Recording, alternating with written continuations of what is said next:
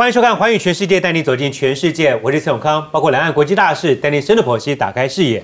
在 YouTube 收看的朋友，请帮我们按赞、订阅、分享，开小铃铛。今天是大年初二，先祝大家回娘家一路平安顺利，牛年行大运。我们今天节目跟上回的春节特别节目一样，前半段我们聊一下全球的风险面面观，后半段呢，我们接续上回看的纪录片。光计划电影从过去的历史来解析两岸的现在以及未来。我们介绍今天现场四位来宾，首先是资深媒体人陈凤欣，永康好，大家好；钱立伟、郭正亮，新年快乐；东海大学日本研究中心主任陈永峰，哎，大家好；以及美国共和党前亚太区主席 Ross，大家好。Ross 居然是我们现场最有年味的一位穿着，我们都不合格。我们没有想到过年这四个都穿的跟平常差不多，只有 Ross 穿了一副唐装过来，有备而来啊！对啊。突然突然词穷，你在台湾这么多年，都会去跟一些朋友拜年吗？呃，就学习啊，恭恭喜恭喜发财，恭喜发财。你是想你想讲恭喜新年快快乐快乐？你是想要讲台语是不是？恭喜发财，恭喜发财。OK，所以这些年在台湾过新年，诶，有没有学一两句吉祥话？除了恭喜发财之外？哦，临时考题耶，会当掉了，会当掉。不过待越久，越有这个台湾过年的味道哈。但是其实，因为我已经在台湾二十五年了，我觉得世代二十五年狗屁话仔还讲不好。是世代改变了，因为以前我会觉得，呃，整个过年的期间，台北都非常安静，什么店家都都关了，大家都在过年。但是现在从第一天、第二天去一圈，大家都去 shopping，都在外面去去外面吃饭等等，所以不知道为什么，还是还是年轻人已经没有这个，像我会会穿这个。对，也不是说年轻人喜欢出去外面吃饭，因为现在年轻的妈妈也不太喜欢做菜，太辛苦了，所以大家就在外面吃，所以街上的人比以前来的多了。不过也有人说，这样年味越来越淡了一些。好，我们今天的特别节目就一开始还是从全球的观点来看一看。二零二一年当然会希望有更多的展望希望，但也要透过我们节目告诉大家，呃，全世界其实在过年过节的同时，还是要去了解一下未来展望当中有一些是具有比较高的风险。所以，我们先来聊一下全球风险面面观，风险哪边最高？保险公司最清楚。哪边会开战，当地的运费啊、海运的费用就会增加，这是大家都知道的事儿。所以，我们来看一下，全球有一个最大的经济保险人怡安集团做了一个二零二一年的全球风险地图，大家看一下，用颜色来做区块啊，越红的呢就是越危险，有政治暴力的这个地区；那越浅色到这个灰色的，基本上就没有。好，所以比较看起来严重的地方，像俄罗斯、中东、北非、东非。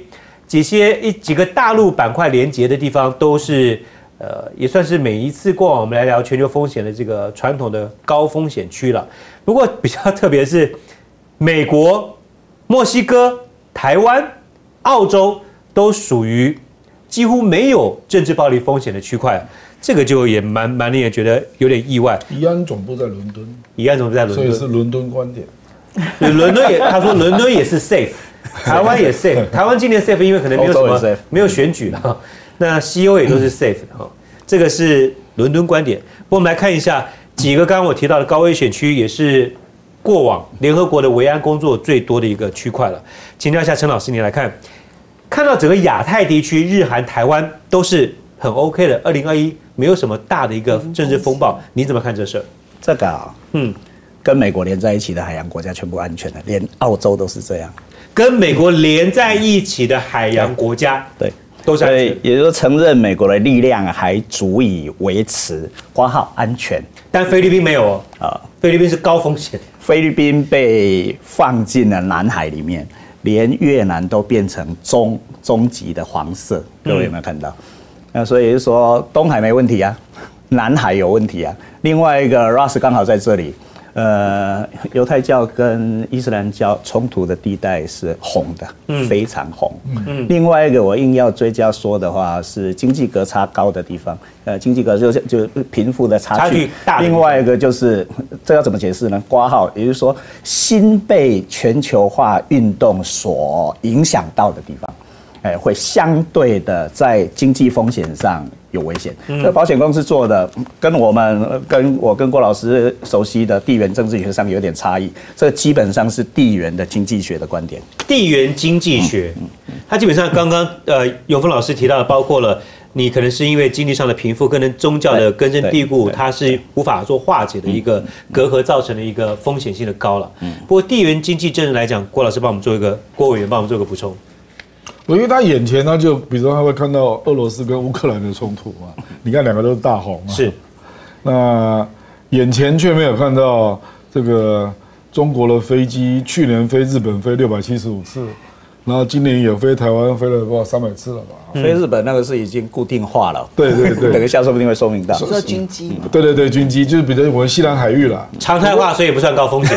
不，那如果你要这样讲，那就是说，它这个风险指的是完全制度外的、不可预期的，都是新发生的啊。嗯，那如果是好像已经制度化，那我也不认为中国跟印度边境已经制度化了。嗯嗯，中国跟印度边境其实变数还很多嘞。嗯，不过那个地方也是属于高跟非常高了，对中国颜色不算很深、啊，中高跟高，中高跟高。嗯，我觉得中国跟印度的那个风险程度跟 俄罗斯、乌克兰是差不多的。嗯。哦，其实乌克兰、俄罗斯去打乌克兰机会也不是很大啦。嗯，我东北亚的话，北朝鲜被染红了，完全的红色。嗯，不过这当然是根根据这个图在说明而已。是是是，美国这个这个评估主要是看内部，比如说会不会有示威者就是上街头抗议，其实他是没有评估外面的外外面的敌人或比如说，所以台湾是是无无这个，他他他的这个颜色是没有这个政治暴力的危险。然后主要是评归内部是吗？这是内部的，对啊。如果没有什么反对党、在野党上街头抗议，或但是其实我们也我们都很 surprise，美国这些是没有。因为你你相信吗？呃，这要看将来几个月，川普的支持者或一些极极右派的团体会不会继续抗抗争到底美国的选举？呃，所以我我也是觉得美国这个颜色是不对的，因为今年一一定会在美国会有。各各各个这个呃政党派或支持者还是会上街头抗议了。嗯，美国有个华府的主流智库叫做大西洋理事会，它有不同的看法，认为北韩是中高，伊朗却是中低。拜登他们认为有个依据就是不光用地缘政治去解析，而包括像这个政治上面的领导人物，像拜登当家之后，因为他对外一般预测大概当一一届总统。很可能不久之后就要跛脚，所以如果在拜登跛脚的话，属于高风险，所以这理事会对于拜登有点某种程度的泼冷水吗？你怎么看？我觉得跛脚不就跛脚不是终点，我我说对对全球的呃这个稳稳定性啊跛脚不跛脚，我觉得不是重点，要看其他国家的领导者，因为我我身为美国人，不管谁当总统，我还是要支持美国总统，我不会觉得美国总统是制造麻烦者，所以要看。呃，世界不稳定，那是看，比如说委委内瑞拉、Venezuela，因为它不只是有内部的呃这个抗议什什么的，也也是跟它呃旁边邻居国家也有一些冲突。那另外就是呃，老师刚刚有提到中东伊朗，伊朗会不会跟以色列或苏尼的苏尼派呃国家发生冲突？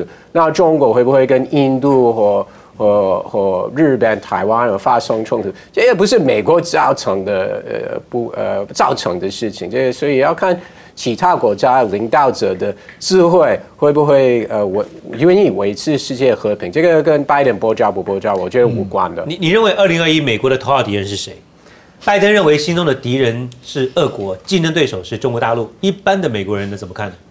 呃，我觉得一般美国人是一定觉得是中国，不是俄国了，因为川普政府执政四年，最后两，尤其在最后两年，一直一直强调中国的威胁性，不管是哪一哪一个领域，商业贸易方面或这个智慧财产的，或或一般的这个中国在美国的情报员的行为等等，所以呃，因为。川普政府这个女女力在做了，那他们已经是让一般美国美国人知道，呃，中国在各个方面是美国最大的竞争者。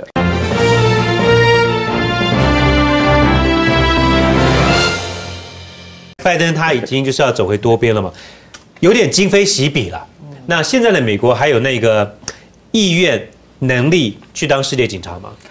我觉得意愿正在急剧的下滑当中。这个意愿不是来自于谁当美国总统，嗯，而是美国人民已经不愿意美国花这么大的力气，花这么多的资源在国际上面去平息纷争。嗯，这就是你看哈，不管是奥巴马时代或者是川普时代，你会发现他们对于出兵这件事情，他们的意愿都极低。嗯，所以那个时候，比如说以叙利亚的问题来看的话，那个时候呢，很多人批评就说，呃，奥巴马实在是。是太晚出手。去平息叙叙叙利亚的问题，所以导致呢叙利亚最后尾大不掉。可是话又说回来了，如果那个时候奥巴马真的决定要派兵去处理叙利亚的问题，美国民众就支持了吗？我认为美国民众从头到尾就是反对任何的出兵。现在已经不是说哪一个区块要出兵或不出兵，我觉得现在美国人民是反对任何的出兵，因为任何的出兵，你放在最眼前的，其实就是代表着他们军费的增加，代表着人命的损失。这一点其实长期以来，你从二次世界大战之后哦来看，美国其实他们在太多的战场上面付出太多而得到太少，嗯，或是说可能付出去是一般民众在付出，而得到的可能是军工企业在得到这件事情。我觉得那个落差一直在不断的扩大当中，所以再加上现在，我觉得中东地区因为它主要的这个战略资源是原油。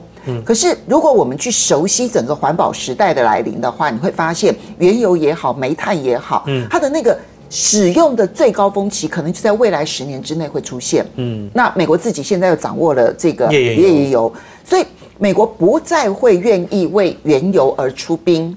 我觉得现在反而要值得注意的是，当然现在可能大家那个气氛都还没有达到，可是我觉得我可以现新年嘛，哈，未来三到五年。我觉得全世界会最关心的会是中非，中非？对，因为电动车，电动车最重要的能源是电池，嗯，而电池当中最重要、最稀少的那个资源，不管是锂资源或者是钴资源，主要的生产地在中非，嗯，那那中非也是一个。部落纷争非常多的一个地方，那过去是这个地方怎么打战打仗？除非打到了有人道灭绝的问题，否则的话，国际上面是不关心的。嗯，好，但未来的情况可能就不一样了。那么，其实非洲呢，有一段期间好不容易和平下来了。我现在很担心的是，资源的纷争会让各国倾注大量的资源进来，然后以至于导致非洲可能又会出现一些。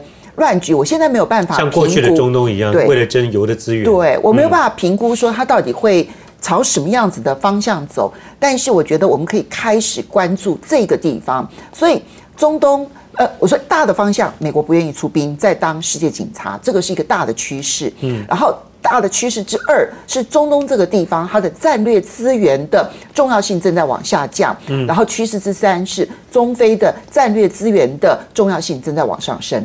非洲必须要关注啊！二零二一、二零二二、二零二三，有专家讲说，因为非洲这段时间因为疫情的恶化，加上贫富的差距，接下来债台高筑、地缘冲突、军事斗争会增加。等一下请教呃其他的来宾。不过我先再聚焦一下在东北亚，因为刚刚提到了中国大陆，二零二一年也是中俄这友好合作条约的二十周年。我们刚刚看到颜色上面了，日本是零风险，但它旁边北韩跟俄国都是红的，是非常高。在非常高风险的旁边，他没事会完全的置身事外吗？因为日本必定有压力。这段时间我们看到中俄之间军事上面正逐在走，逐渐走向向同盟的这一步了。我想请教一下陈老师，因为日本面对中俄走得近，在军事上面，那日本在压力释放上，外交跟军事上面会有什么在今年特别值得关注的？尤其你看这个，共军形容现在跟俄国之间是以心相交。那中美之间就像是如钉锤一样，这个也可以看看就好。不过 先讲日本的话，日本跟俄国之间，日本跟俄罗斯是基本上无解。呃，北方四岛的问题，这跟奉信有点关系。北方四岛，呃，领土问题。另外，真的实际上打过两次战争，一次我们知道日日俄战争，另外一个是满洲国跟。旧苏联之间的战争，呃，那个日本大败，嗯，呃，前面那一次日本看起来赢了哈，呃，所以世仇，呃，那个世仇的核心焦点是中国的东北跟朝鲜半岛。呃，所以今天我以前也讲过很多次了。呃，俄跟中之间如果相对的没有纷争的话，对中国是一件非常非常好的事情。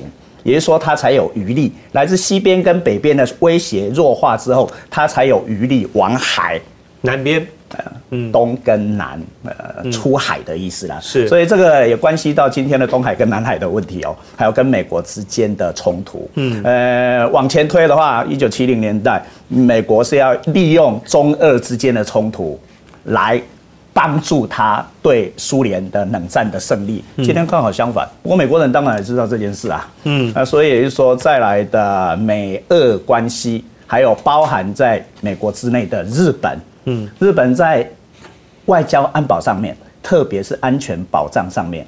各位把它当成美国比较容易理解，那，所以说日本跟美国是连在一起的这一件事情不用忘记，也不可以忘记。那所以从那里来理解的话，呃，日本在安保上面相当清楚，跟着美国那一边，否则它就不会是白色的。嗯嗯。南韩也一样，南韩跟北韩连在一起。但是南韩一样是白色的，也就是说低风险呢。呃，这个表怎么理解？那另外一件事，也就是说，呃，在某一个大型的保险公司看来，南韩跟日本是没有风险的，在今天。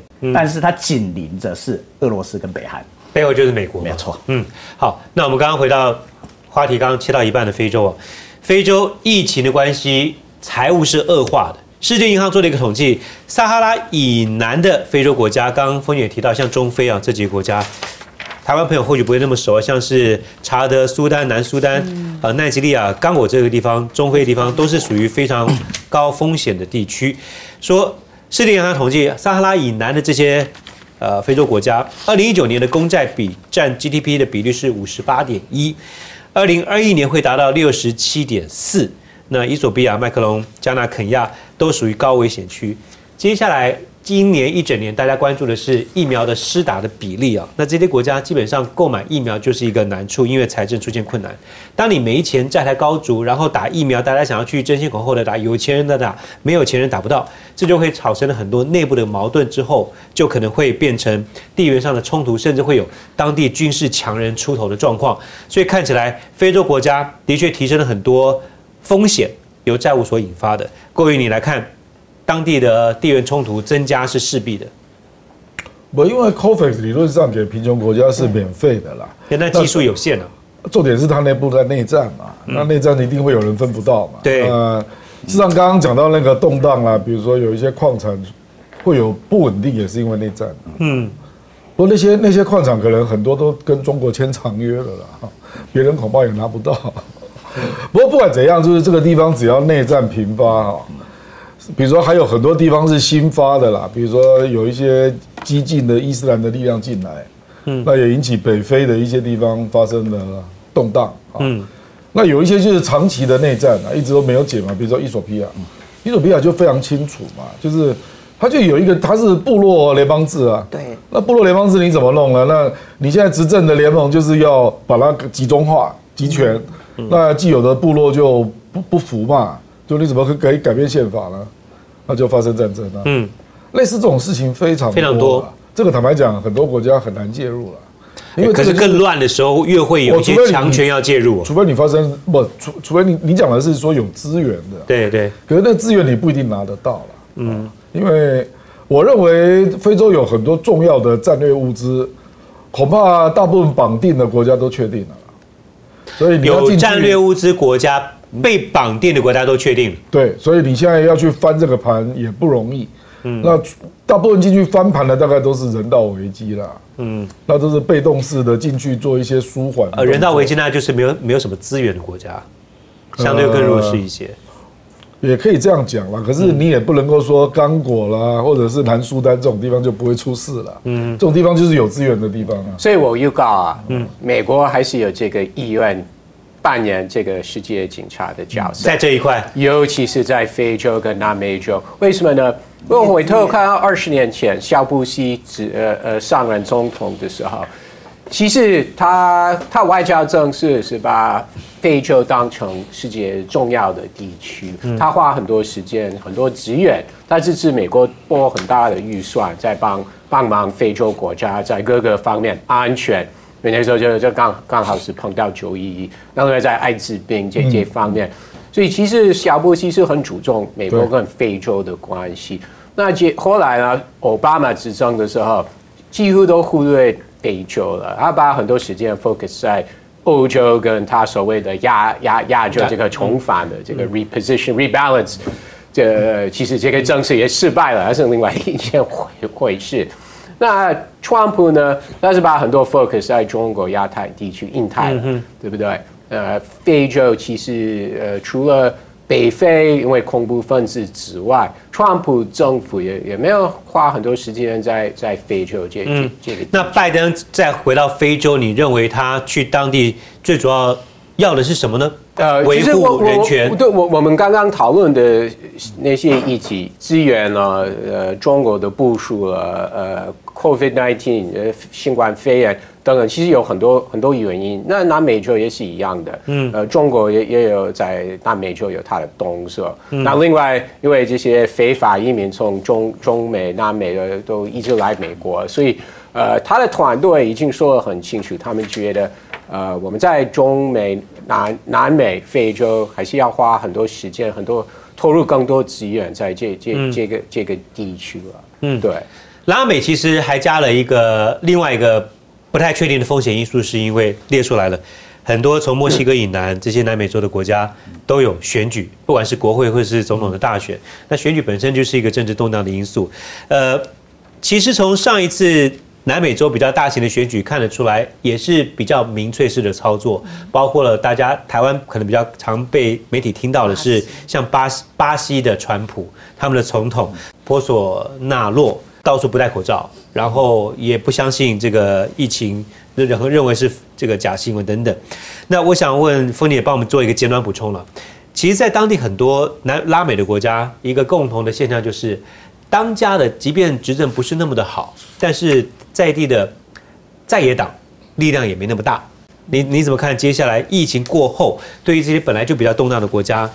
风险度的增加，我觉得呃，拉丁美洲是这样，他们有那个左右派摇摆的的的历史哈，要不然就是一个大风吹吹到全部都是右派，要不然就是一个大风吹吹全部通通都是左派，现在就是右派当家，而且走走走向那个越是民粹化的右派当家，但是成绩不好的话，那么会不会因此向左靠？其实这个是我觉得很重要的一个观察点，但可能不会直接就发生在今年，而且没有什么太大的外力介入的情况之下，还没有风向变得几率不那么高。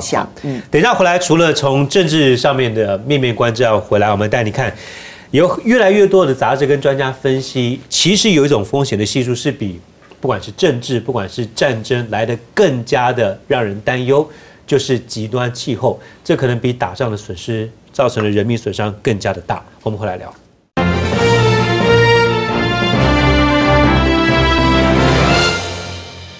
二零二零除了疫情之外。澳洲烧了几个月的大火，美国加州的野火，这烧到像世界末日一般，已经警告全世界了。这极端气候的伤害完全不输给战争，造成人命，造成这些物种的伤亡。呃，其实外交政策杂志有一个报道说，除了战争之外，的确气候的变迁对于全球会造成更大的一个威胁。目前看到的二零二一年，包括的是奈及利亚，因为干旱，所以他们当地种田的跟养动物的这些呃。业者呢爆发了严重的冲突，埃及跟伊索比亚可能会为了争夺水资源，甚至有机会开打。所以现在联合国每年要筹足一千亿的美金，帮助发展中的国家去适应气候的变迁。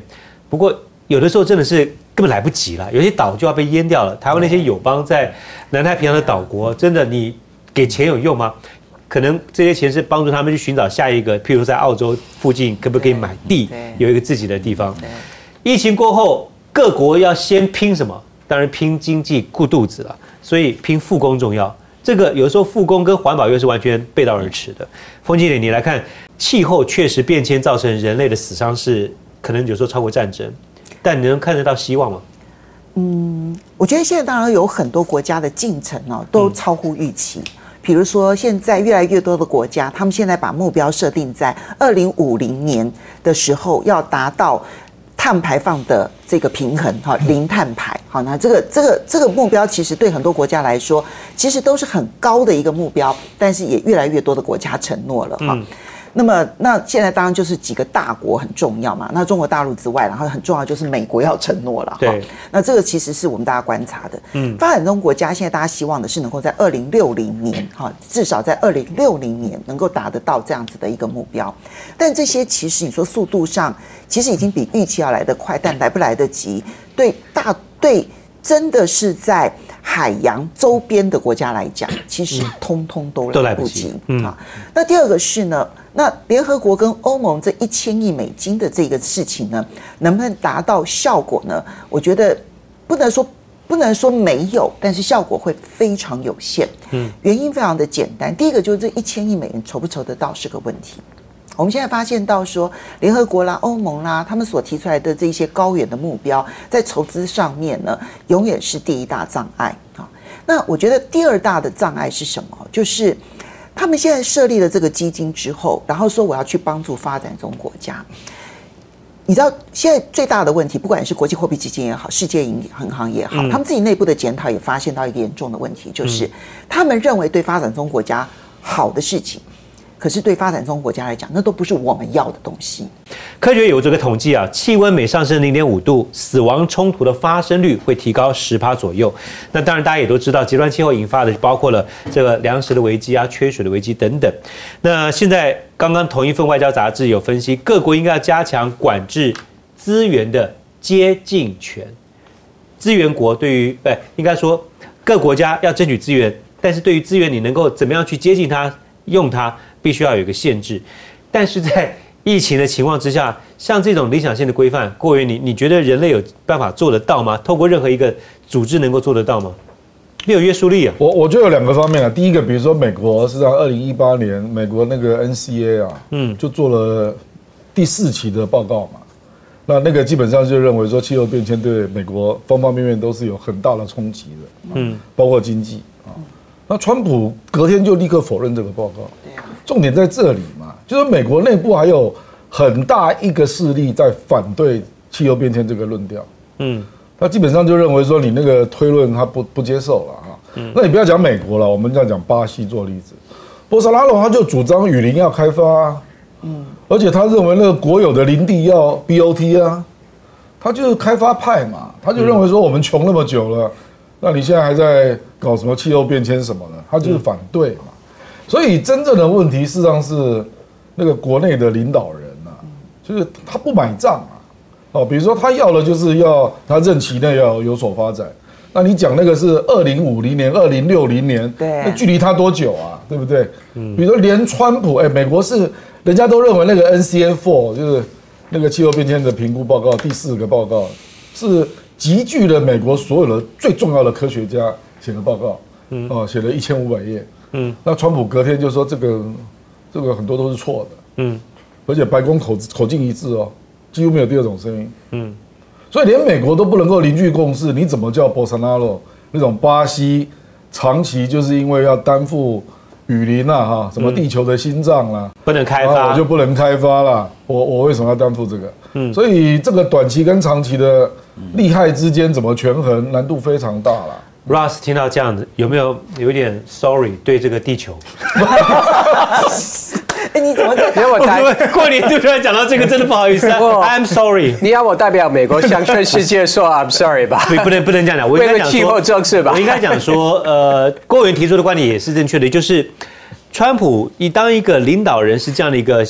当领导人的压力就是你必须要带动经济发展，让所有的企业能够赚钱，但这根本就是很多时候会跟极端气候要保护去做的事情是刚好相违背的。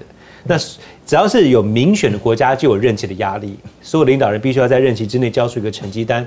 这这是我刚刚问的问题的一个症结点，似乎是看起来人类现在运行的这种用选票堆积起来的一个权力的高端，必须要回应这些。这个所有的选票的时候，你真的很难达到去有效去控管。我觉得郭郭郭老师刚刚有提到一个非常重要的事情，那是四年川普执政的时候，他对气候的一些相关政策，啊、就变成美国的官方政策。那拜登执政之后，我们都知道，他对气候跟跟他意见跟川普是完全相反的，可能是跟奥巴马执政的时候很类似的。但是重点是它需要很多时间改回美国对气候的政策。第一点是，呃，因为现在在在二月了，啊，它可能需要半年、半年以上才会有一个一个完整的团队，在各个部会、各个国安会什么的，所以其实拜登真的需要很多时间我在在人才呃人才搞好之后，才会有一个清楚的美国的对气候的政策。我我基本上对于美国自己内部啊，像是他在之前选战过程当中回应宾州那个油怎么样开采，就已经造成很大的压力了。他现在进到白宫的位置，我你觉得美国内部这些企业、这些州州的参议员或者是州的州长这些压力，让白宫能够在内部形成共识吗？呃，其实美国很多包含原有企业，他们也是知道呃国际世界趋势啊，不管是呃原有或电池的这个 electric 的电子呃车子等等，其实他们都愿意配合，而且他们在呃制造呃制造方面已经有有有做很多调整了。嗯。但是他们也是要等到美国联邦政府有新的政策。但是我觉得企业方面是愿意配合。那你说州政府呃有各是不同的意见，有一些呃比较保守派共和党的州长和议员非常支持呃这个这个行业，不希望有太多的管制。我但是我还是觉得美国内部的趋势也是往往国际的这个想法走，但是速度真的是比较慢，而且要等到联邦政府新的政策出来，才会呃知道美国将来两三年的呃政策方向到底是什么。民主社会制度就这样子，你这企业呢有法令你就得遵守，要不然你是违法。但是在法令成为正式执行之前，企业是有权利可以进行游说的，对于他们的民意代表进行游说，这就是一一个拉扯，也就是刚刚 Russ 所讲的，你的时间就会拉得比较长。陈老师，我跟另外跟你请教，因为刚刚有个话题跳过去了，就是其实拜登还要处理就是有关于呃骇客的问题。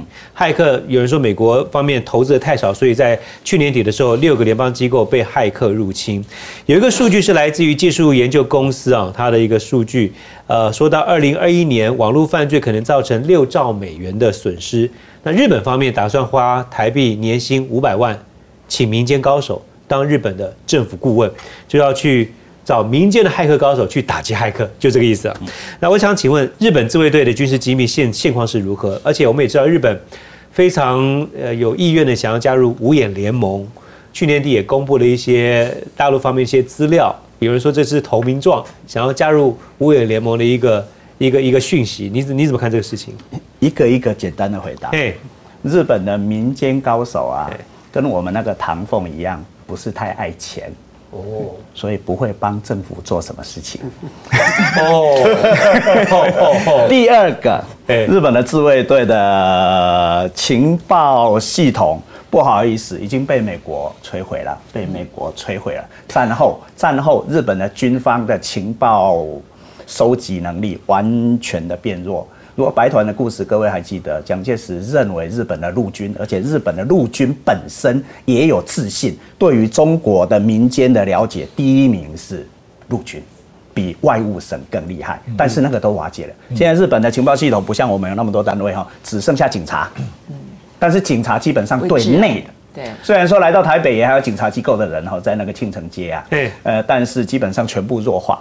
最强的是军，啊那那个军已经没有了。第三个问题，第三个问题加入五眼联盟五眼联盟。公布那个新疆的相关的资料。呃，基本上那是央格鲁萨克逊的世界的问题。日本人虽然在美国的占领底下，呃，挂号哈，占领底下，但是成为美国的眼线可以，但是完全的对等的用英文来收集情报，基本上没有那个能力，只有被渗透的能力，而没有提供有有用的情报的能力。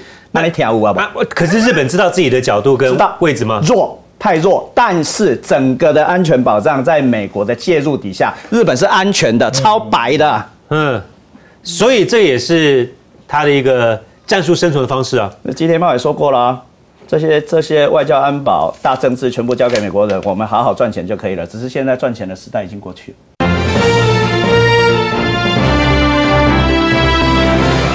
回顾二零二零年，台湾的代表字选出来的是“疫”，疫情的“疫”，简单明了。日本的代表汉字呢是这个“秘密”的“密”，这个什么意思？老师？不要密。啊？呃，不要密，安倍晋三发那个小小的口口罩。罩给大家的时候，上面还有标语，就是不要三密，不要聚集在一起等等三种哦，不要亲密，不要密在一起，密集。都不要密集。哦，可是你写这个密，感觉让大家密在一起的感觉。否定词啊。哎日本写单字是相对否定的意思哎，吗？我不是那个意思，这个这个状况，因为他只能用那个密三密，他们现在已经变成对抗疫情的标语哦 slogan，那所以那个清水寺在京都的清水寺，每年那个大和尚都会写一个字，嗯，呃，今年呃不是今年啊，去年去年去年年底公告的就是这个密字，公开写的，OK，大家不要密在一起了。嗯，对。可是日本写的这个字还是密在一起的地方非常多。我们来看，如果今年二零二一可以有个代表字在年底被选出来，四位来宾你会希望是哪一个字？看能不能够成真。风文季姐写的是，你下次先不要看，嗯，希望的望你要你要一每日一字吗？感觉像说文解字了。没有希望的望，我希望能够有展望，有希望对，然后我们大家都可以望向很多不同的人，然后能够了解自己的处境。所以既有希望，也有展望，也有希望我们的眼光不要只看内，能够往外看的这样子的一个希望，这样子是。好，这个是望。那也要先看关于全世界，对对对才能够知道高度的观点，才了解自己的位置。那我旁边写的这个，这其实并不是我要希望的字或者什么之类的字啊，是因为我我有一个好朋友，他是专门研究易经的，然后呢，他去年的时候就跟我讲说，全全世界的运势是一个遁遁卦。那个遁卦，我说，哎，那是什么意思？他就说是自求多福、自给自足的意思。那我那时候想说，就是他说是一个部落主义的意思，就大家都要关在自己的自己家门里头，这样子，自己的国门里头。那那时候我在想说，是不是保护主义？结果没有想到，疫情现在所有的门都都关起来了，就是一个遁卦。那今年的卦象是个生卦，嗯，是出门吗？是一个是一个呃萌生的意思。书，哎，对对对，有点类似这样，就萌生的意思。可是当然还有一些前景正在土壤当中，正在阻碍当中，但是总是一个好事，所以就更有希望。我以为盾是猪在跑，对，我也我那时候对，其实他就讲，所以美猪就来了。形容的真好，说得好。委员也会解字，猪跑过来了，哇在年底最后的最后可，是这是全世界啊，这是全世界的一个卦象。好，我以为那个生又跟你这个根生书有点像，不，我事实上意思就是这样，就是希望今年能够恢复正常。嗯，那至少疫情嘛，疫情恢复正常，经济才能够跟着恢复正常。我们都希望。来，对。陈老师，我我是奉新的去年的卦，就要自给自足啊。对，内内是你写的是用什么意思？呃，看自己，看看，因为出不去嘛，呃，所以我还是认为今年还是出不去哈，一整年，嗯，东京奥运也不会办，我们也 不用去看奥运，呃，所以也就是说，在这种时候啊，呃，大家好好看着自己的脚后跟，自己缺什么，好好把它完成。对向内也是一种发展，不一定要跑到外面去才是发展。evolution，陈老师是奥运不会办坚定的相信者，但但现在有个说法，奥运到时候就是不会有观众，就是只有选手比赛，这种转播的方式？办个开幕典礼算是奥运吗？所以你认为，即便有形式上也不算办奥呃，运，也不会是不会是我们可能有选手没有观众。对，呃，只有选但是手单单选手要进去，我觉得都是一个非常非常大的挑战。是。看看今天的东京，嗯。呃，每天超过一千人的感染，嗯，然后年轻人还在到处拍拍照，是是。管不住。然后东京东京一都三县，东京的周边一都三县四个自治体已经联合起来要求中央赶快再宣布紧急命令。嗯，呃，但是中央动作非常慢，到现在还没有答案。是。，Russ，简单明了，二零二一就是要有钱，呃，当然也希望经济是跟郭老师一样，希望呃全球经济可以可以复苏。就是你这个每年都可以用。没错，没错，对。而且每年对于而且这也是全球全球一种共识了，大家都想赚钱，一对不对？但但是但是有另外一个部分，那就是比较不乐观一点的部分。那像美国西欧国家，因为纾困了，他们真的花太多钱，所以我也是怕以后很多呃政府会遇到这个预算方面的或或这个池子的问题，这是大家都要值得关注。那另外呃股市。房地产有点泡沫化的危险，这个也是大家要值得看。所以希望是可以赚钱，不会赔钱。美美国人写这个字，每年都可以一起用，而且都不会跳票，因为只要继续卖武器给台湾，就可以继续赚钱。好，我们来看一下。来，虽然大家希望赚钱呢，但钱不好赚。国际劳工组织有一个数字说，今年亚太地区会流失八千一百万个工作机会，集中在妇女、年轻人，受创特别严重。很多国家啊，社会保障覆盖率比较低，当然就比较难帮助到企业跟工人重新站起来。我们看一下这个分配图，东亚地区百分十六，哇，这个南亚地区失业更严重，还有太平洋岛国跟东南亚，南亚反而是最高的。我想请问一下郭员。纾困是发钞票会发完的一天嘛？嗯，那我们看到亚太地区失业流失的地区比较多，在南亚，南亚又是比较社会保障比较低的地方。钱发完，印度、孟加拉跟巴基斯坦人口都非常多，就占了那么高的比例，合起来将近二十亿。对啊，人口那么多，那怎么办呢？政府双手一摊吗？就只能一摊。印度跟巴基斯坦、孟加拉可能长期以来都是如此啊。嗯，那只是今年更严重啊。因为他要强迫要城镇的人回乡村嘛，那可是他们回乡村又赚不到钱，嗯，所以就变成两难了。这个问题是让中国在三四五月的时候也碰过，嗯，可是他用雷厉风行的手段把那个疫情给压下去了，嗯，不然很多人也真的没有没有地方工作了。这个很多时候是对于一些国家的领导来讲是没有经历过的事情，对，所以你也没有任何一个逻辑或者是。过去的经历可以去让他们做参考。不过我们坦白讲，东亚地区加上新加坡哈，嗯，还有越南呐，那国家的力量真的是比较强大。嗯，所以日本虽然现在一天增加一千呐，可是相对于欧美也是好很多。东京而已哦，东京而已，国的三四千，三四千也是好很多啊，也是好很多。你要想日本的人口跟这个美国的人口，其实日本只有美国一半左右的人口，对，可是它的那个增加疫情的那个人数绝对。比美国实在是低太多 太多。美国昨天又新增二十万了。对对对对。所以日本来觉得很自傲了，在先进国家里面，他们是最最好的。是 是是。其实事实上是是是是是是。你知道疫情过后，在今年大家看的就是疫苗的施打的普及率了。那因为普及率覆盖的越高，你基本上在这个国家能够群体免疫的机会就越高了。但这关涉到就是政府有多少的金钱可以去购买足够的疫苗。能够抢得到的，当然富国是比较有钱的国家可以做得到。所以疫情过后检视的，不管是一个国家的经济的能力的强大，还包括了很多制度，在疫情过后就会立刻显现高下的差别。有看我举一个悲惨的例子，很快，西班牙流感啊，全世界感染总共有十八亿人，那印度就五千万，那印度死了一千七百万人。嗯。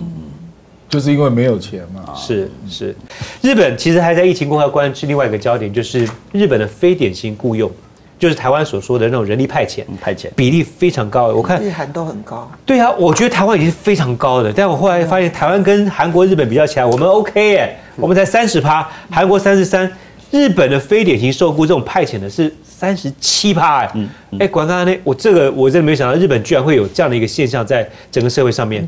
日韩跟台湾非常难对比哈。嗯，台湾基本上很多人现在年关呃不是呃大家都喜欢领了年终奖金之后就换工作嘛。嗯，所以每天都在找工作，这个在日韩是不容易看得到的。日本人爱上班。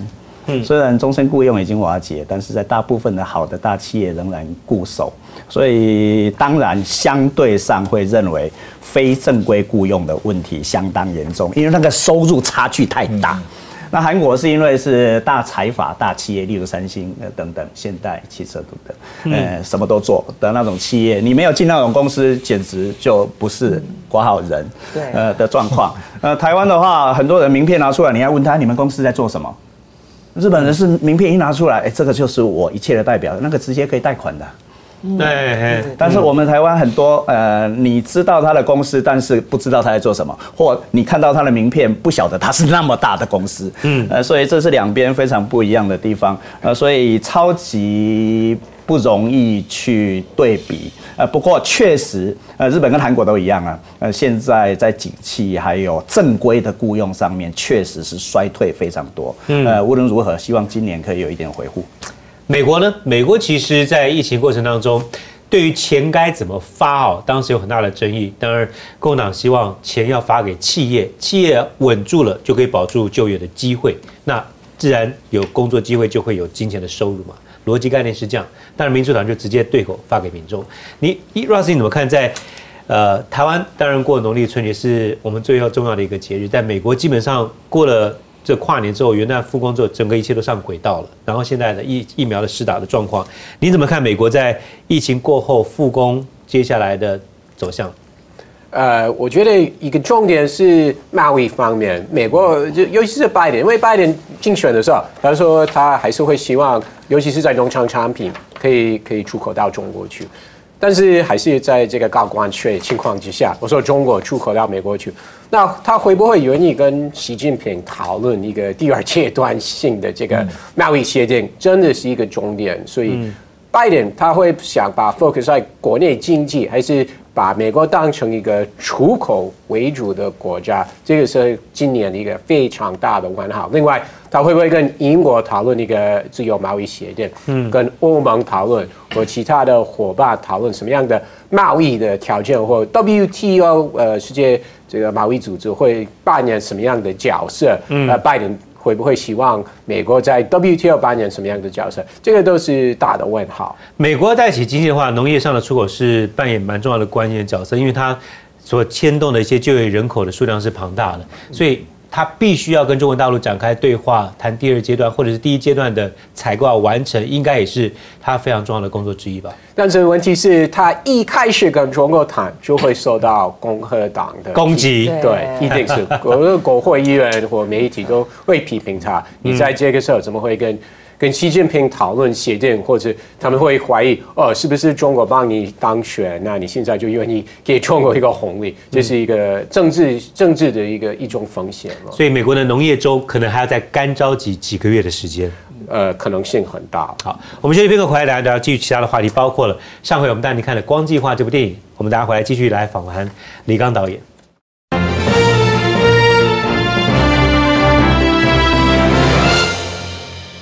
上次小年夜的节目跟大家聊了一部电影《光计划》，我们今天接着继续聊。如果您错过了上一次的访谈呢，可以在 YouTube 当中找到相关的影片和视频。我们简短做一下前情摘要。蒋介石当年退守到台湾之后，组了一个白团，成员大部分是日本的军官，来帮助他拟定一个反攻大陆的计划。这个机密一度要瞒着美军顾问团偷偷进行，最后时局变了，这个计划呢也就功败垂成。电影《光计划》是透过白团家属的口述历史贯穿，走访了前台美的官员，还有大陆、日本、韩国的学者，企图用一个宏观的视角去理解两岸目前的僵局以及美国的利益思维，还有包括了日本、韩国的立场。我们再次介绍现场的来宾，包括了影响文化艺术基金会执行长，也是《光计划》的监制李刚导演。永康好，各位观众大家好。东京大学客座研究员任天豪。主持人好，各位观众朋友大家好，以及东海大学日本研究中心主任陈永峰。呃，东海大学陈永峰，大家好。我想请教一下李刚导演，因为上一回你也特别聊到拍这部电影呢，包括了蓝的、绿的、白的、红的，甚至老美看了都不会高兴了。但是你希望我们必须要从自己要了解战争里面给我们什么样的教训，从战争当中学而反省跟提升。上回你也聊到困难之处是包括。越近代的一些史实，你要去还原它的话，牵扯到更多的意识形态。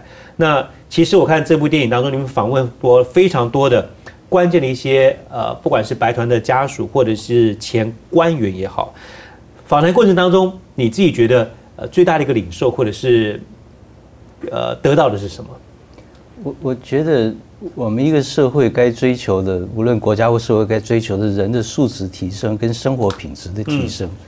呃，你要从战争里学习到什么东西？反省到什么？反省到什么嘛？人跟动物最大的不同，这个人当然也是动物，他也他要生存，他也会斗争。可是人在斗争之后，他会反省嘛？所以他会提升嘛？那动物不会嘛？嗯。然后人有这个呃慈悲心，人有这个呃羞耻心，这个是动物没有的啊。所以你你要跟动物区隔开来嘛？还有说你不是只有光从自己的眼睛去看事情，老是拿台湾的眼睛、中国的眼睛去看世界，你你你也要从别人的眼睛来看嘛，要要要从世界看看台湾或者看中国嘛。你譬如说美国也是一样，那你你美国他希望一个呃，他进军这个亚洲是比较晚的啊，不是因为因为亚洲早就已经被欧洲早就已经占满了，他他是比较后来才才发展，他到一八九九年才呃西班牙就打败了西班牙，他才开始有殖民地，这个亚这个美洲是那个波多黎各，亚洲第一个殖民地是菲律宾，他才开始进军亚洲，那个时候亚洲已经被欧洲占满了。那当当当然有他的策略，他希望有一个稳定的中国，就听他话的，呃，所以当一九零零年第二年就是八国联军嘛，八国联军之后，他对中国特别好，哇，把庚子条款什么，你盖那个什么清华大学啦，什么什么和平医院什么的，他要经营一个就是对他最有利的中国，嗯，所以即使到你你你你这个执政党、反对党，他都要在后面去 去养的，他当然有他的企图，然后怎么把这个呃呃这个日日呃欧洲势力赶走，怎么把美国势力赶走，他有他的策略，嗯，包括到国共内战的后期，他也是调停，他根本不卷入你的内战，他即使是呃中国共产党也好，他像那个像那个那个就是南斯拉夫的迪托一样，他他等于是反苏联政府的，呃，就是里面有一个窝里反的，然后你讲讲其实真的就刚刚讲的，没有韩战已经没有台湾了，就是他根本就已经放弃台湾了，懂得尘埃落定接接收台湾，是。他有他的美国策略，我我相信不是为什么民主自由 重重要，当然是美国的利益，所以你也到我重重点说，还还有一个就是说，刚刚讲的光，呃，讲在台湾的这一段时间，当然他在控制的光源，嗯，你要知道它只是一个局部光，台湾局部光，世界当时二战之后是两个光。一个一个是苏联的光，一个是美国的光。现在当然苏联也解体了，现在真的就是一个美国的光，呃，就是你要知道那个主光是什么东西，嗯，就是拉高一点去看这个事情，到光的后面去看事情，嗯，然后战争里面要要学到反省。刚刚监制李刚导演提到一个重点，就是美国不分朝野，其实要做的事情就是共同的经营一个对自己有利的一个中国。国共对他来讲不是重要的事情，国共谁可以让美国有利，美国就经营这一块中国。所以大家台湾也是一样，蓝绿也是一样。所以大家不要忘记，现在现在台美之间好像走得不错，但是台湾也不是没有被美国背叛过。当时中美断交，联合国的席次，美国选择对他有利的中国来做经营，好，这就是历史。那日本的角度何尝不是如此呢？日本要做一个对日本有利的中国，虽然在很多华人的视角来讲，日本是一个侵略者，但是日本它也要经营自己对对自己有利的一个中国市场。其实两岸的命运，日本参与太多了，不管是打仗也好。其实光计划当中还原了一个日本少校飞官陇山河的口述啊，给大家做个背景，他是日本的王牌飞行员，排行第九十八位，曾经发表过中日战争是兄弟戏强的演说，真正的敌人应该是苏联跟美国。后来这一位呃少校飞官是来到台湾传授经验给中华民国的空军，另外一位日本的航空军队的少佐呢，叫做林米一林米一郎，他选择的是去大陆去帮共产党成立了东北民主联军的航空学校，被称为是解放军空军之父啊。所以你看，日本的飞官有到台湾帮助的，有到大陆去帮助的。所以你怎么观察二战之后日本的军人对于两岸的命运影响？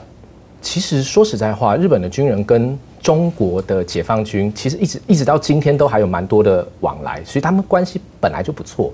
不过回到历史的状况上来讲的话，其实以至少像空军这这次举的这个空军的这个例子来讲，其实空军跟日本的关系本来就很深，因为像很早以前缝隙就有空军了，它几乎是中国的所有部队里面第一个陆海空三军全部都有的一个部队，所以张学良他也是管空军的，所以啊，那当然就是跟日本的帮忙有关。所以像您所提到这个林明一郎的这个这个 case，他其实就是在满洲嘛，所以他是其实这个系统下来的。不过，如果我们要说呃日本军人对两岸分别的影响的话，我个人觉得可能白团还是影响比较大，因为白团事实上影响了包括后备军人的动员啊等等这些这些制度上的这一些。我们后备召集力的制就来自于对对对，白团当时的规划对对对，然后还有包括像就是真的要进行反攻作战这样子，这是白团的他所做的贡献。但是对共军而言，日本空军的这个影响，虽然林明一郎是被称为所谓的中中国解放军之父，可是其实我们看到，一直到了呃韩战的这个时候，美军截听到很多，那当时美军一开始的时候在空战上面被打得很有点惨，他们会觉得很讶异，奇怪，中国中共空军怎么会这么强？后来截听电到电报就发现都是讲俄语。表示那是苏联的军人在在帮他们飞那些，就形式上看起来是共军的空军的飞机，但其实飞行员是苏联军队军人。所以包括像林林尼伊朗这样，他并不是没有影响，可是他对整个共军的中共的解放军的这个建制啊，或者相关这些可能影响日本人的影响，还没有后来的苏联要来的大。因为我们知道，在那个时候的共产呃中共政权整体人是受到。苏联的很多各种各样的，包括资源还有知识的这些教育，所以可能呃，对于对岸而言，林明一郎的整个的影响性恐怕没有白团在台湾对于台湾的军事制度的影响力要来的大。虽然不可否认是林明一郎的确是被称为所谓的解放军空军之父，但可能还是苏联影响比较大。但是，对于这个呃日本的军人对于两岸的影响，看在美国的眼中，也部分危害到他自己美国人的利益哦。呃，上一次礼拜三的节目，我非常印象深刻的是，陈老师提到了蒋介石是最老最大的哈日族 啊。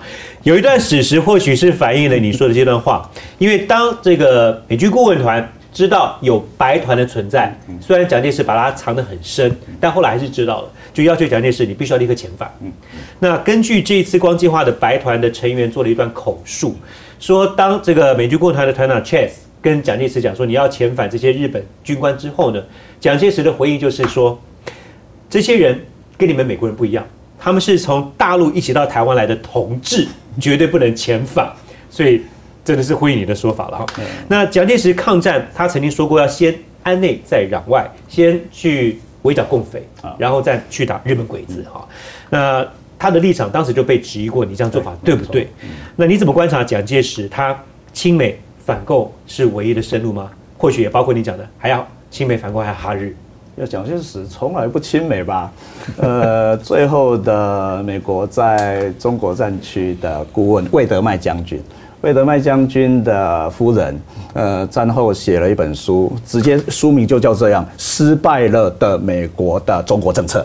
呃，而且把蒋介石，当然就像我们大家知道了，贪污腐败等等，所以美国人给钱他也不武装，然后也不认真作战，呃，等等，呃，所以双方有合不来的地方。但是倒回来讲的话，呃，蒋介石随时在为失败了之后的自己做准备。所以也就是说，跟今天的状况说不定相反，蒋介石说不定把美国当棋子，因为完全知道美国需要他，呃，不管是在抗战期或者是战后，呃呃，战后当然是指朝鲜战争，哎，韩战之后，嗯，啊，所以这件事情相当清楚。另外一个又知道退到台湾之后易守难攻，嗯，当然那个易守就是。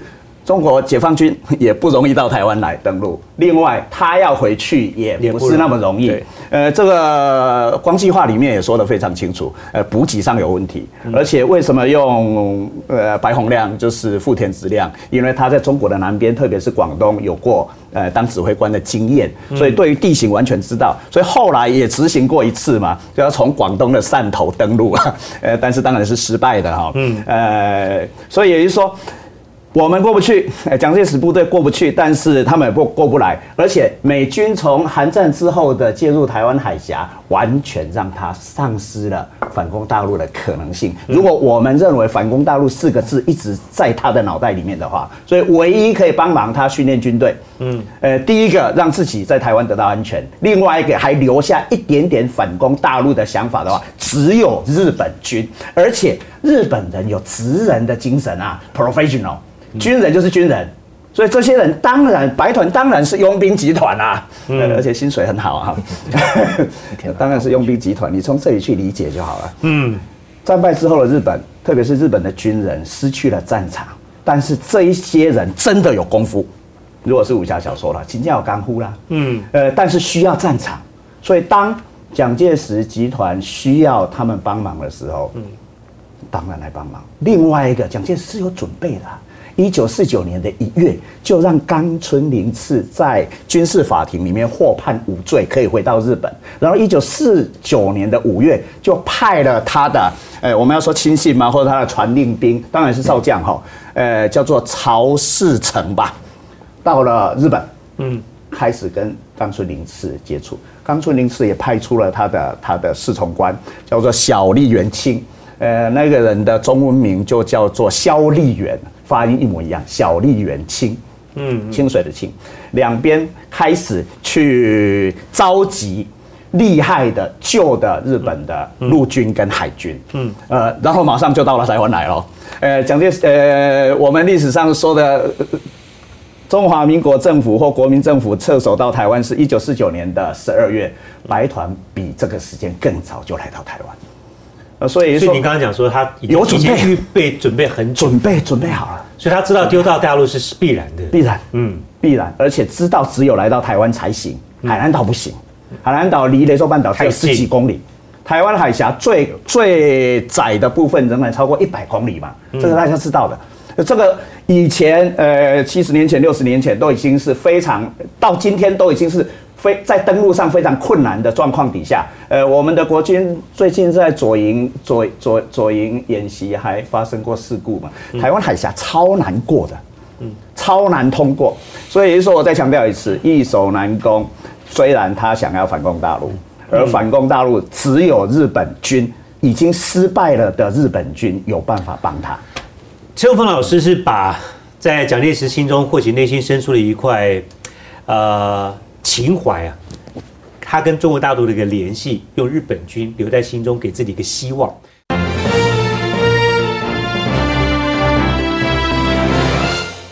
那其实战后呢，包括了两岸，包括了中美之间很多事情，就是一种希望，但心照不宣呐，心照不宣。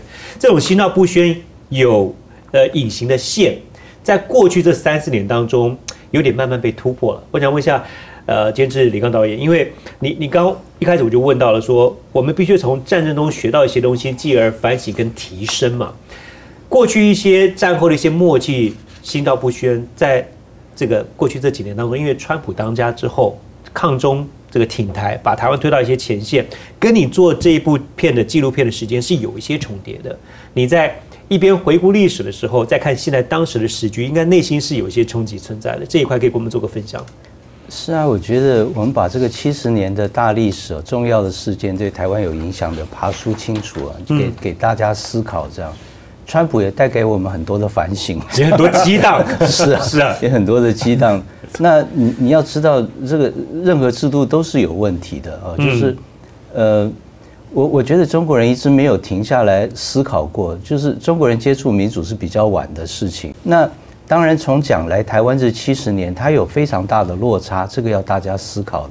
就是说，讲来的时候呢，无论你喜欢他不喜欢他，他毕竟他代表了中国，他就是跟着史达林、希特勒这个这个不不是希特勒那个那个呃那个谁，那罗斯福啊、丘吉尔啊，他们是在一起的人物嘛。那这个高度是中中国几千万人的生命跟这个几百年的屈辱换来的一个高度。这个中国当时是一个农业社会，是一个中世纪的国家，对抗现代化的入侵，所以它付出惨痛的代价。嗯，那台湾就在享受这个中国付出的惨痛的代价，它跟中国怎么会没有关系呢？但他来台湾是有他的中华民国到台湾有他的偶然跟他的必然。他来台湾是个偶然，他还不是只有台湾，他有海南岛跟。跟这个云南，他都在考察的，最后到到台湾来，这是个意外。台湾一不小心变成中国的首都了，他才有这个机会带了这个所有的军队、人力、物力、文化来这边建设了几十年。嗯啊，这是一个偶然。那他又特别的，就是很荒谬的一件事情，他代表着中国在联合国，他是联合国的。这个常任理事国。最早的创始国，嗯，它虽然是美国的傀儡，可是它毕竟是这个同盟国的五个列强之一，就是战后的战胜国怎么去分配这个世界的五个强国之一。啊，所以大家一直当时二十二年就维持这样的一个假象，就是我们是代表的中国。那包括国力的消长，包括世界上也不是只有美系的国家，你撑了二十二年之后。你一个当时只有一千多万的人口，你怎么代表一个这个 全世界四分之一人口的国家？那当时就当时就等于呃退出算好听了，真的是被等于是被驱逐。那你这个一被驱逐之后，你这个神话就破灭了啊。那所有的会发生到现在的事情，就都是必然。嗯，那现在台湾呢？虽然这个当时呃讲来的时候，他是中国的视角看世界这个角度，他对台湾是中央对地方。他来台湾，他真的不是保卫台湾的，他是来保卫中华民国的。他今天在重庆、在长春、在台北是一样的事情，这是他的概念。那台湾现在角度完全反过来了，对，是呃台湾看的世界，看的中国大陆。可是你要理解到，你已经不是这个高度了，这个你必须要务实认清楚的。是，是你要跟世界理念相同的国家对抗中国，世界哪里有理念相同的国家？你自己内部这个这个都都不相同了，哪里有这回事情？嗯嗯，我我很喜欢导演用一个星系的概念去讲台湾，就是说，你台湾在大航海之前是没有意义的。那时候大航海跟太空一样，你不知道海的那边是什么东西，所以他中国人就是放弃了大航海，所以他才会呃被欧洲赶过去。那当时是西班牙、葡萄牙大航海的最外围的一个星系，那到郑成功收回去之后，又又到了清朝，它是大清帝国的最外围的一个星系。日本人在亚洲起来之后，它变成大东亚共荣圈的南进基地最外围的一个星系。嗯，二战之后，它变成美国第一岛链的冥王星或天王星。那整个地球跟跟宇宙是一样，它是星系会消长的。台湾的能量只能做行星的，香港大概只能做卫星吧。嗯，那你。你你这个星系的现在引力又开始变化了，你就在这个这中国大陆几十年改革开放，它又上来，你就在它旁边。是美国，你是它的冥王星、天王星，它又是一个在衰退的星系。你你你要怎么怎么办？这个是大家要理性思辨的，就是这个不是意识形态可以解决的事情。连连导演是非常用清楚的历史的脉络点出台湾现在在的一个位置。是，当你还是自认是在一个中华民国主权性的代表的时候，很多问题这个角度自发去讨论的时候，你就觉得困难重重。是，那我们这个片中讲的第一人称我，他就代表我们这个制作团队。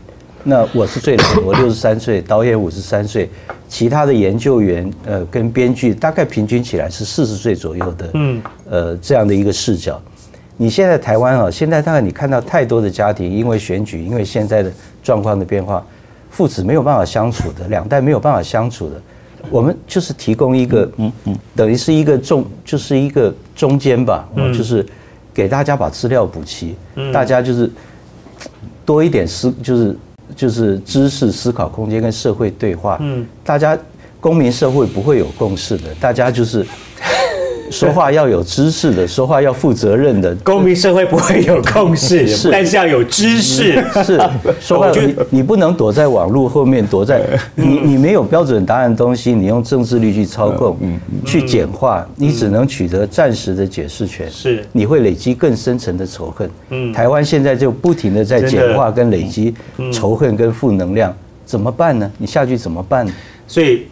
时间轴拉出来，知识旁边纵向补进去。你表达你的意思跟想法的时候，你更有理论去去去加强补充你的论点啊，应该可以这么说。然后有了论点之后，你讨论才会有意义，而不是宽是空的一个意识。是你两代要吵架，先看这个片吧。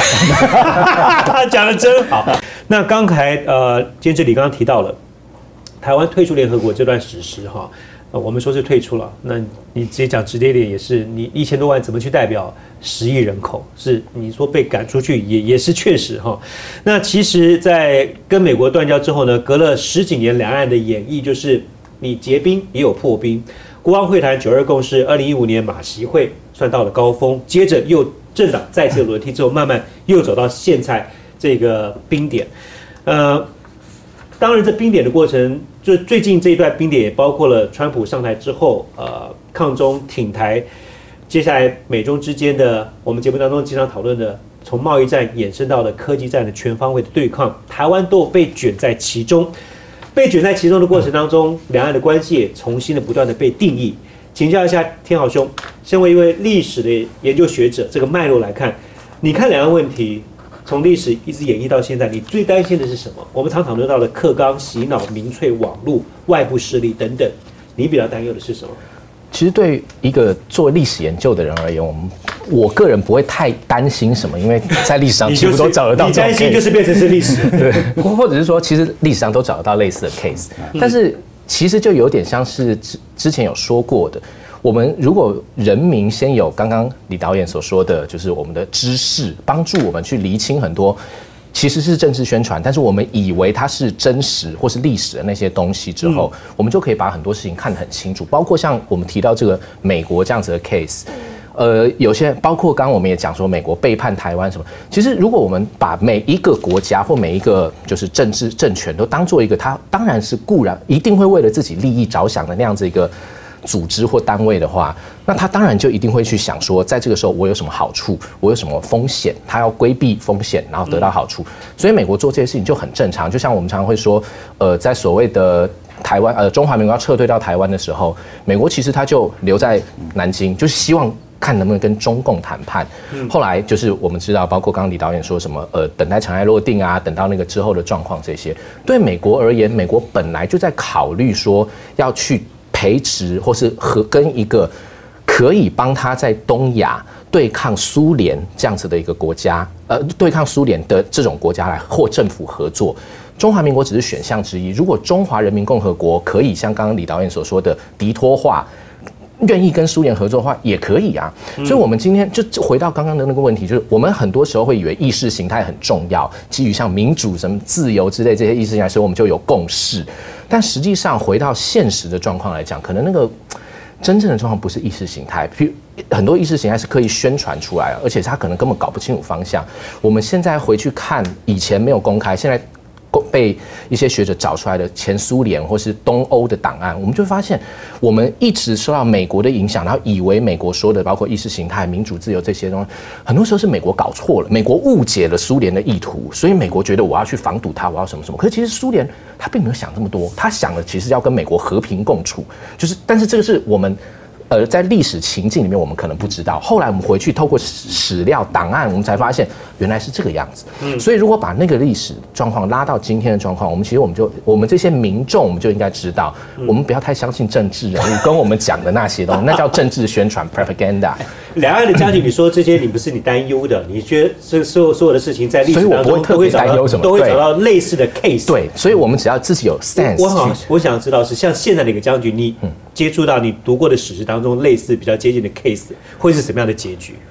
结局，因为这样预告结局之后，就至少我觉得可以讲一个比较让人放心的 中华民国这个政权这个存在啦。如果我们从中华民国过去所宣称的正统这个脉络，中国正统，其实中华民国现在已经是一百零呃一百一十年。嗯，如果从中国这个历朝历代的概念，它活很久哎。嗯中国历朝历代没有几个活超过一百年，大概十个。如果我们把北魏跟那个呃金都算进去的话，也不过才个大概十一十二个而已。中华民国已经排到前十五名、前十三名了。